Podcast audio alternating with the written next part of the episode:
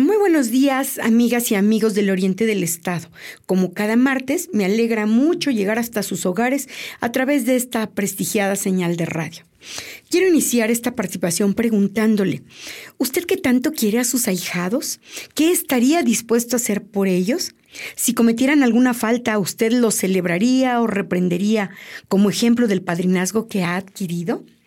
Le pregunto todo esto porque la semana pasada fuimos testigos del amor incondicional de una madrina a su querido ahijado. Lo malo es que el ejemplo lo puso la gobernadora del estado y lo hizo en detrimento de los tlaxcaltecas.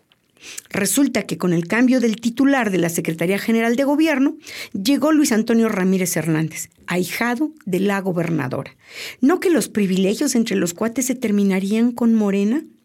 Para que esta persona pudiera ocupar la titularidad de la Secretaría, el gobierno echó mano de los legisladores oficialistas para modificar la ley y permitir que alguien que no fuera tlaxcalteca ocupara este importante cargo. Una vez más, demostraron que para Morena la ley es solamente un cuento que se amolda a sus más exquisitos caprichos. Lastima a los tlaxcaltecas que no se trate de un paisano quien ocupe el cargo.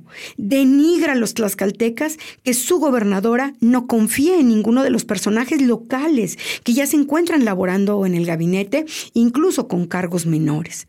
Hiere a los tlaxcaltecas por hacer de la ley un cuento que deben cumplir solo quienes no son allegados a este gobierno.